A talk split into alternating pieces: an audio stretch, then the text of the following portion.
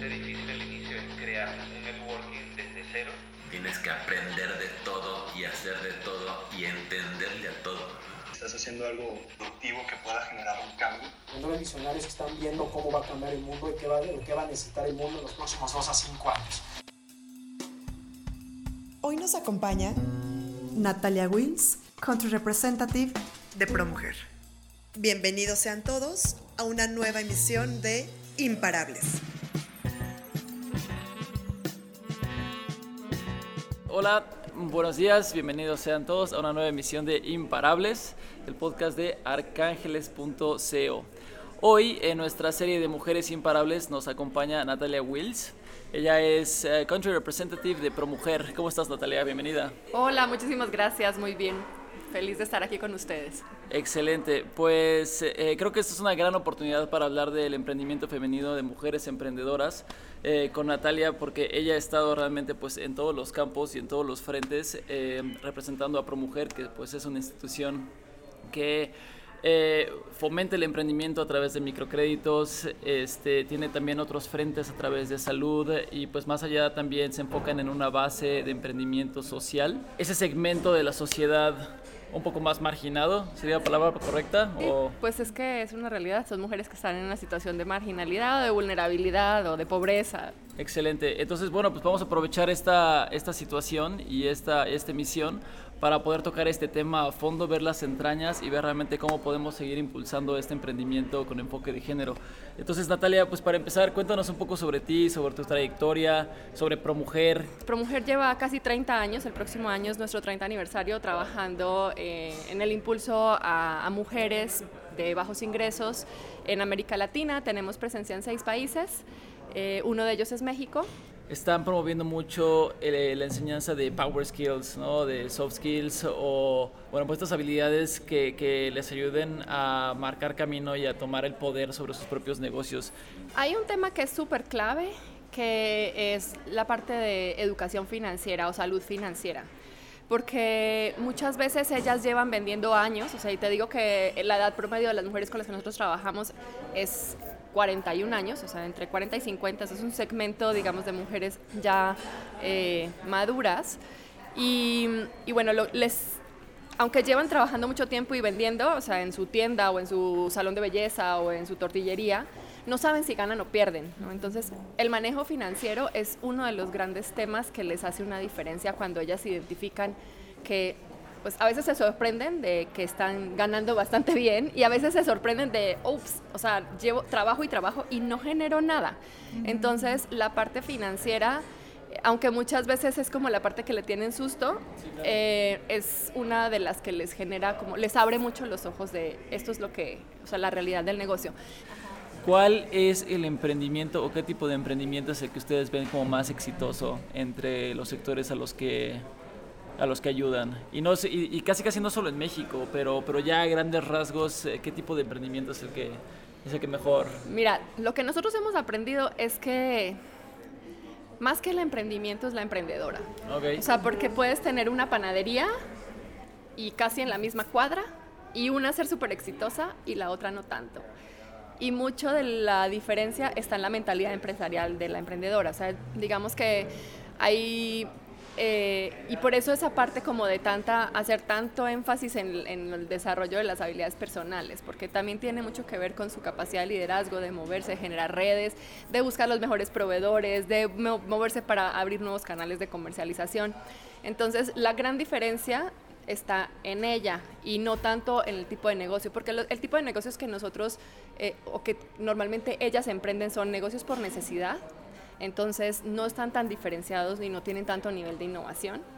Y, em, y están mucho en el sector comercial. De todos los emprendimientos que tú has visto, ¿cuál es el que, el que trae ese factor más innovador en esto? Hay uno que hayas dicho, oye, esa idea realmente creo que nadie la había pensado. Eh, y tiene, tiene mucho más potencial. Hemos visto que, por ejemplo, hay algunas empresas que tradicionalmente son más masculinas, pero cuando lo hacen las mujeres le dan un twist bien interesante. Entonces se me viene a la cabeza el caso de una emprendedora en Ecatepec que tiene un taller automotriz y ella lo que hace es que instala alarmas y sistemas de sonido para los coches. Eh, ella se llama Verónica y justo tomó el programa de Emprendiendo Juntas y ha sido clienta en varios ciclos de, de crédito.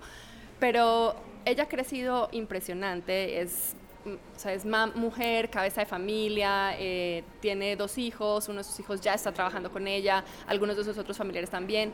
O sea, rentaba un local, ahora se acaba de expandir, tiene ya dos locales y, y al principio todo el mundo le decía, ¿cómo tú?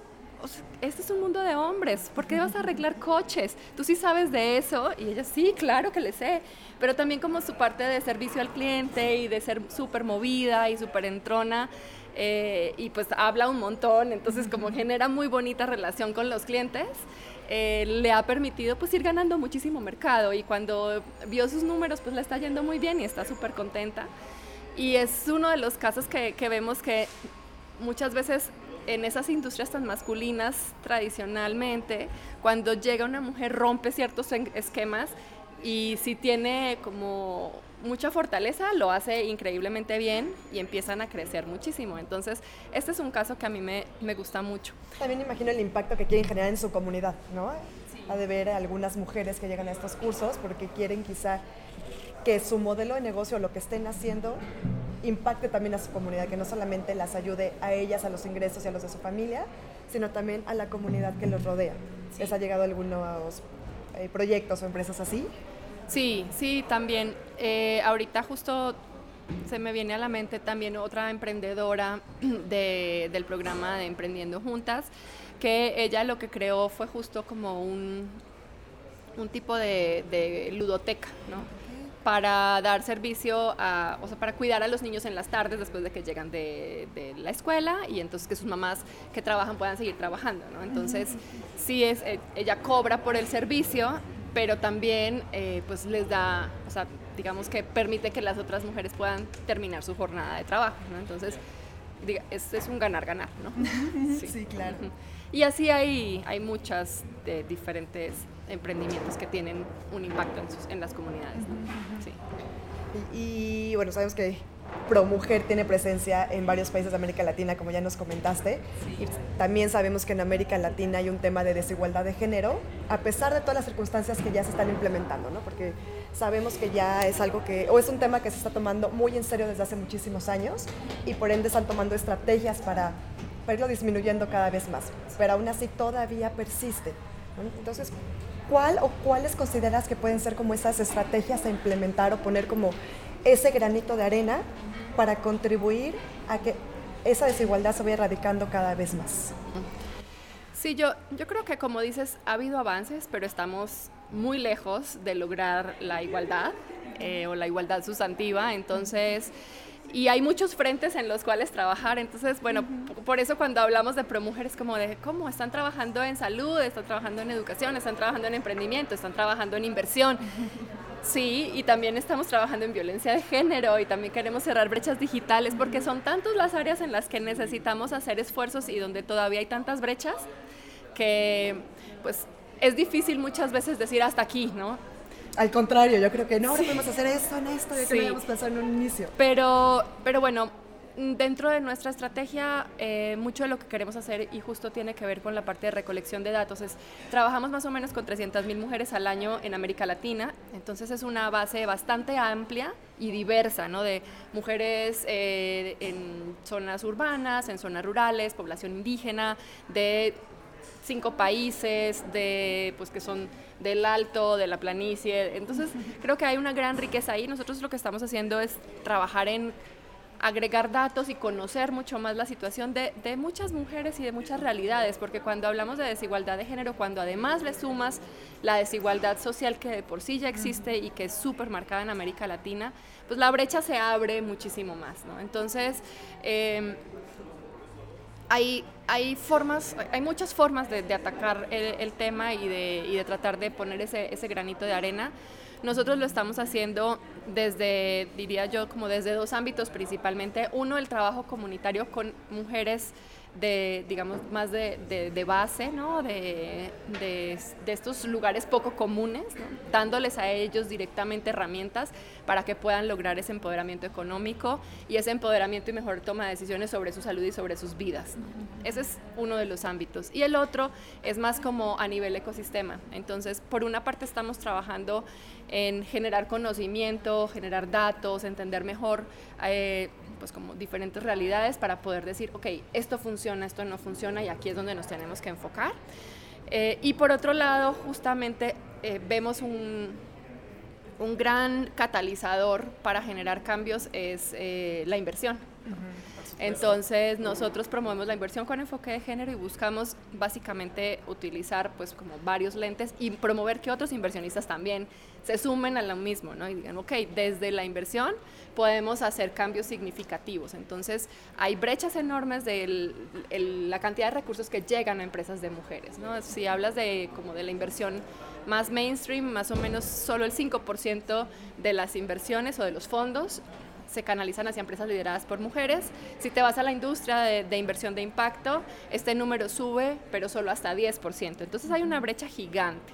Entonces hay que trabajar con mujeres emprendedoras para fortalecerlas y con inversionistas para que busquen canalizar fondos a empresas lideradas por mujeres que tienen impacto en mujeres y niñas y que tienen esquemas eh, de igualdad dentro de sus empresas, ¿no? o sea, mandos medios, mandos altos en las juntas directivas, eh, como algunas políticas de igualdad, antiacoso, ¿no? Como cosas muy básicas, pero que muchas empresas no las tienen y que deberíamos pues avanzar en eso también. Claro permíteme preguntarte entonces, digo, ya yéndonos más al lado de ProMujer ya como compañía y tocando el tema de la inversión, pues nosotros en Arcángeles también hemos estado tratando de hacer mucho por promover como la inversión en tecnología, ¿no? en proyectos que, que, mejoran o que cambian la manera en la que se están haciendo las cosas, en que tratan de resolver problemas reales. Entonces, esto de, de la inversión con enfoque de género, pues seguramente es un término. Que, que, la gente escucha muy poco y como dices, pues está ya muy rezagado. Entonces, ¿Qué es la inversión con enfoque, de género? ¿Qué es lo que crees que pueda ser atractivo para, para inversionistas tradicionales? para que le, le, echen el ojo a la inversión en enfoque de género. Últimamente también, como, como habías dicho, se habla mucho de inversión de impacto, que, que, como que suena mucho más, ¿no? Es un tema que está mucho más en boga, pero entonces, ¿cómo podemos traer la inversión con enfoque de género más también hacia la superficie de los temas eh, relevantes? ¿Qué les llama la atención a los inversionistas y, cómo lo podemos dirigir nosotros también desde nuestra trinchera? Dicho de una manera muy sencilla, la inversión con enfoque de género lo que busca es que además de un retorno de inversión, se genere igualdad de género a través de eh, esas inversiones que se hacen. Y para en el cómo es hacer un análisis de género paralelo al análisis de inversión. O sea, todos los inversionistas hacen un análisis financiero de las empresas en donde quieren invertir. Y aquí la invitación es que además de hacer ese análisis financiero, hagan un análisis de género que les ayude y por eso se llama como, una, como la lente, ¿no? Y la lente simplemente es como cómo miras esa inversión para que puedas tomar mejores decisiones. la justificación, digamos que tienes dos justificaciones, una moral, ¿no? que dices, pues hace sentido, es importante, eh, pues si quieres generar igualdad, esto es un gran catalizador. Y la otra es una económica, ¿no? Las empresas que tienen eh, en sus digamos, en sus estructuras más, mujeres en posiciones de liderazgo, tienden a tener mayores retornos. Y hay varios estudios que hacen desde algunos inversionistas de impacto como Calvert hasta el IFC y McKinsey, sacan pues cada vez como más eh, data donde pues es, es como un no-brainer, ¿no? De, donde tienes más diversidad en las mujeres, donde las mujeres pueden participar en la toma de decisiones, entonces pues se generan mayores retornos sobre activos, sobre equity, entonces pues dices, hace sentido económico y al mismo tiempo pues estoy ayudando a que haya más, más igualdad, ¿no? Y básicamente eh, nosotros, o sea, lo, lo que hemos aprendido es que hay diferentes lentes o diferentes formas de, ver esto, ¿no? Entonces, uno es más mujeres en posición, o sea, una es como la lente del capital o de, la propiedad, ¿no? Entonces, ¿qué tanto las mujeres participan dentro de la propiedad de la empresa y en la toma de, decisiones? Mujeres fundadoras.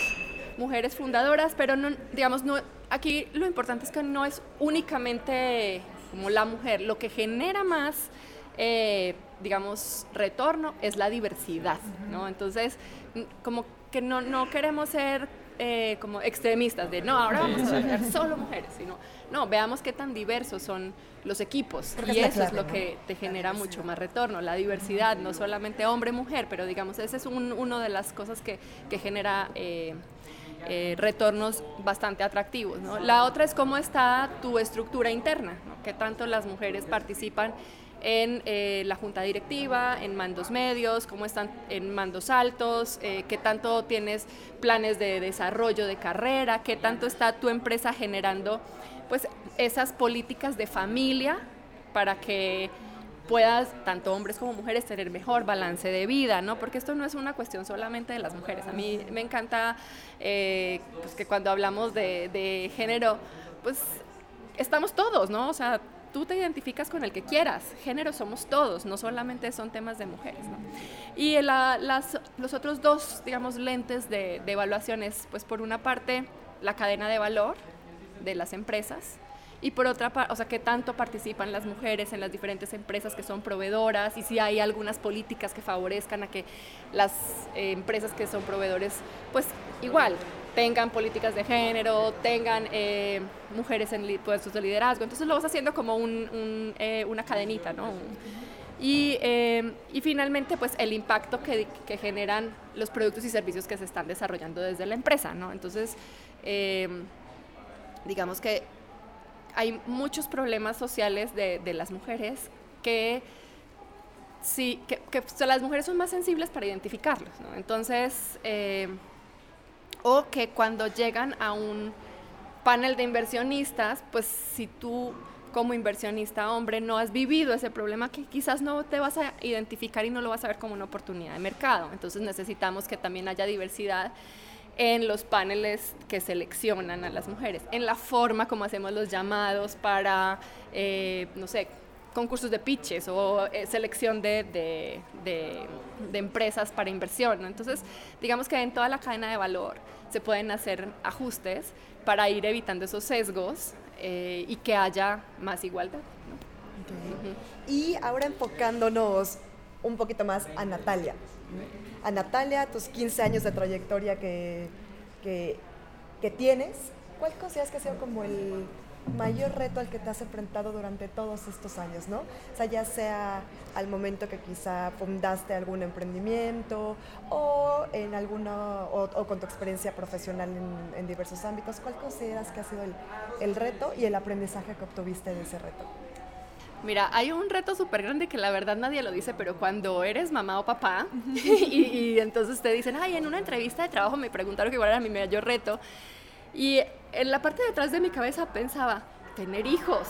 Ha sido tan difícil, ha sido tan retador, me ha desbalanceado tanto, pero no lo puedo decir porque como todo el mundo los tiene, Ajá. parece que es súper sencillo, ¿no? Y, y, yo te diría que eh, pues ese es uno de los grandes retos. O sea, y si tú ves mi, en, en mi trayectoria profesional, el tener hijos y balancear la vida profesional con la vida personal es un reto súper, súper grande, ¿no? Uh -huh.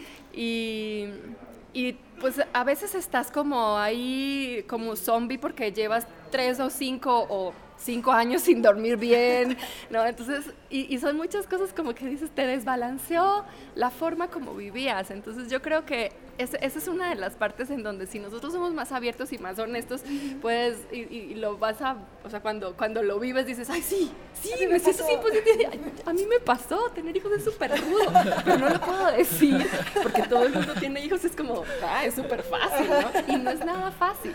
No es nada fácil cuando quieres seguir manteniendo tu vida profesional, cuando quieres seguir estando activo, cuando quieres pues seguir creciendo, cuando quieres dedicarle tiempo a tus hijos, pero a veces no puedes, ¿no? Entonces yo creo que esa, esa, ese para mí ha sido un gran reto al que me enfrento todos los días, ¿no? Porque de repente sientes mucha culpa porque no fuiste al festival o cosas así tan sencillas, pero que son, son muy retadoras, ¿no?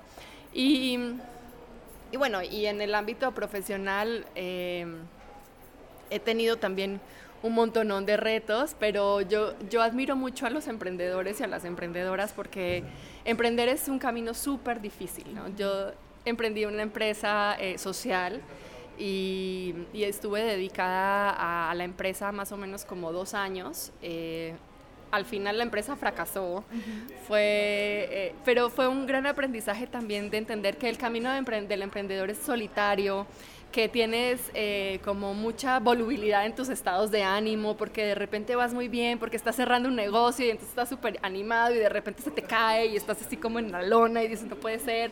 Entonces yo siempre cuando... Eh, me acerco con las aceleradoras y las incubadoras no se olviden de la parte personal, porque al final somos personas y el proceso de emprender es muy rudo. Y digamos que yo, igual, cuando lanzamos Sistema B aquí en México, yo era la única, o sea, era one man show o one woman show, ¿no? Sea, yo hacía todo porque pues no había recursos suficientes y, y, al final estás trabajando mucho con emprendedores y, y sí hay mucha empatía, pero al final pues, también hay como... Eh, a no ser que crees unos buenos lazos de confianza, también hay un poco como de, de se me va la, la, palabra en este momento, pero es como, como ese tratar de demostrar que siempre estás bien, que tu negocio va súper bien, que tú estás súper bien, que todo sale perfecto y entonces al final, pues, si somos un poco más honestos, sabes que no tanto, ¿no? Y que quizás si somos más vulnerables, entonces podemos generar un poco más de confianza y de decir, no la estoy pasando tan bien. O sea, ahorita estamos, fue muy mal mes y ya llevo tres que son muy malos, ¿no? Entonces, y así, o sea, entonces yo, yo creo que la parte de, de ser emprendedora y mamá primeriza, que más o menos me pasó al mismo tiempo, fue una bomba atómica. Que, que gracias a, a, que tengo una gran pareja de vida, los, los supimos sobrellevar. Pero, pero bueno, yo creo que esos dos son retos grandes, emprender eh, por la parte que es muy solitario y la parte de ser Los hijos. Sí, y la, la clave de exprésalo. O sea, si las Exacto. cosas no van bien, si, si sí. algo está mal, dilo. Exactamente. ¿no? O sea, no te quedes con todo sí. adentro. Sí, la, yo creo que el, el, ser vulnerables y, es, y el poder tener como esos lazos de cercanía con ciertas personas te ayudan a sobrellevar esos momentos y, y lo necesitas, ¿no? O sea, uh -huh. necesitas esa red de apoyo. Como cabeza de promujer, en México? Esta es una pregunta en dos partes, ¿no? Como cabeza de ProMujer en México, ¿cuáles son las barreras más grandes que te has encontrado en un país como México? Que imagino que pues llevar una, una institución de este tipo pues no es nada fácil, ¿no? Te vas a encontrar con obstáculos todo el tiempo. Eh, y a través, bueno, de, de estar derribando estas, estas barreras constantemente, ¿cuál es el consejo que le podrías dar a otros emprendedores y emprendedoras o otras personas que también se encuentran en posiciones como de ese tipo, ¿no? Donde, como dices, es pared tras pared, tras pared, tras pared, tras pared. Sí. Bueno, yo creo que un, hay un reto muy grande y es, eh, hay muy pocos recursos para, para los temas de, de mujeres, ¿no? Eh, y hay, digamos, muy pocos donantes y nosotros trabajamos mucho con donaciones, sobre todo para la parte de innovación y de generar nuevos programas. Entonces, nos encontramos con muchas barreras en el sentido de que hay poco apoyo para eh, programas, eh, digamos, de, género, ¿no? Y una barrera adicional es que, pues, México se ve como un país de ingreso de renta media, entonces, pues, eh, tampoco es prioritario para muchos donantes México.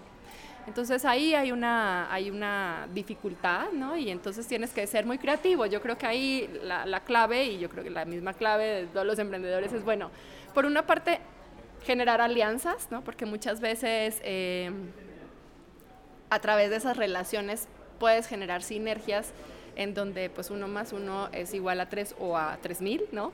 Y entonces sumar esas, eh, digamos, la potencia de diferentes organizaciones para hacer cosas bien interesantes, a pesar de la escasez ¿no? de, ciertos recursos.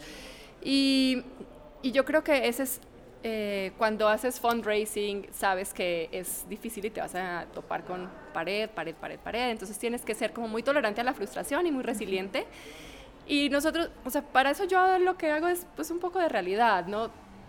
Voy, visito a las comunidades y dices, o sea, te enseñan te dan cátedra de la resiliencia, aprendes y dices, esto sí son como, esto sí es una mujer que, como dirían en, en Colombia, que yo soy colombiana, sí es berraca, ¿no? Esa es súper de armas tomar y ha salido adelante 20 veces. Entonces, pues, simplemente esa, esa fuente de inspiración para decir, ok, me agarro otra vez y, y vamos, ¿no? Porque ahí atrás un sentido de propósito tan grande y hay tantas personas a las que, digamos, con las que nos estamos ayudando mutuamente, que, que te lleva a, pues a, a ser muy creativo, a innovar, a, pensar en diferentes esquemas y a generar sobre todo alianzas y sinergias. Yo creo que esa ha sido la, la clave de, de ProMujer y mucho de la estrategia de crecimiento a futuro es a través de la generación de alianzas. O sea, no queremos hacer de todo, aunque hacemos muchas cosas, sino cómo aprovechamos esta plataforma de, de tener pues estos pies en tantos países con esta visión amplia para hacer un, canal de distribución para emprendedores sociales, ¿no? Cómo tenemos esta visión un poco más amplia y no nos quedamos solo en, en chiquito, ¿no? Y yo creo que ahorita de toda la plática que hemos tenido hay una palabra clave, resiliencia, ¿no?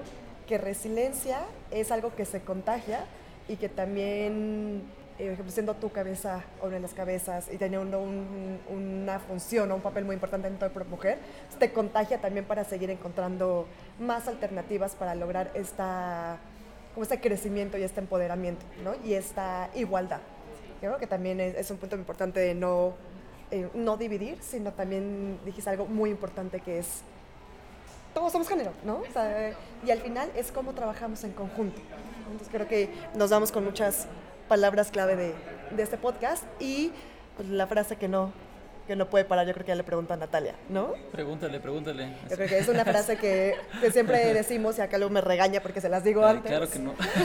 Pero a ti, Natalia, ¿qué te hace una mujer imparable? Yo creo que es esa pasión de, de estar como buscando la transformación y el cambio y y lo que a mí siempre, o sea, lo que me inspira para levantarme todos los días y que me hace no parar, es justamente el conocer de cerca las historias de tantas mujeres y de tantas personas que al final ProMujer está de alguna manera apoyando y que les está ayudando a ellas a, pues, a que saquen la mejor versión de ellas. Entonces ellas también me ayudan a mí a sacar la mejor versión de mí. Entonces yo creo que es como esa ese saber todo lo que se está logrando en diferentes ámbitos y el tener en la cabeza cada que me levanto, pues a Vero y a Carmen y a todas las señoras que están con sus emprendimientos, pues saliendo adelante, son súper luchonas y cambiando su vida, su familia y sus comunidades. ¿no? Eso está padrísimo, creo que es un ciclo de energía este, que se va alimentando constantemente, ¿no? Cada vez que cada vez que sientes que te estás topando con una pared y piensas en, en, otras emprendedoras o en otras personas que realmente pues sí tienen un problema pero lo van a superar y se siguen levantando porque pues no hay de otra, ¿no? Son emprendimientos de necesidad que, que te recarga la energía y te lleva a seguir adelante, ¿no? Eso uh -huh. es este, pues muy envidiable en un punto, creo que es... Eh, una de las partes más importantes de estar trabajando con los pies en la tierra, ¿no? de no estar nada más en una oficina en un rascacielos alto tomando decisiones de alto nivel, sino que realmente poniendo, poniéndose en contacto con, con la sociedad y con las personas a las que realmente estás afectando. ¿no? Eh, pues bueno, creo que esa es una muy buena nota para terminar el programa de hoy. Eh, Natalia, otra vez, muchísimas gracias por acompañarnos hoy aquí en las oficinas de Arcángeles. Eh, estabas hablando de alianzas, entonces espero que podamos seguir también con esta, con esta nueva amistad entre, entre Arcángeles con ProMujer para, pues para también nosotros promover desde nuestra trinchera eh, la inversión social y con enfoque de género, ahora que ya sabemos mucho mejor qué es y hacia dónde va, ¿no? Buenísimo, no, al contrario, mil gracias por la invitación y por supuesto cuenten con nosotros y nosotros contaremos con ustedes. Por supuesto, por favor. Para seguir amplificando la voz de, pues, de que la igualdad de género, además de ser buen negocio ser, y que es bueno para transformar la sociedad, depende de todos. ¿no? Excelente. Y pues bueno, a los escuchas que nos están viendo y oyendo, no olviden eh, darnos su calificación, pulgares arriba, estrellas, comentarios, qué les gusta, qué no les gusta. Paulina, otra vez gracias por acompañarme. Al contrario, gracias, gracias Natalia. Un placer. Y bueno, esto fue Imparables nuevamente y nos vemos en la siguiente emisión. Hasta luego. Si quieres saber más sobre las rondas de inversión que están levantando capital en arcángeles.co, regístrate en nuestra página de deals arcángeles.co, donde todos pueden invertir.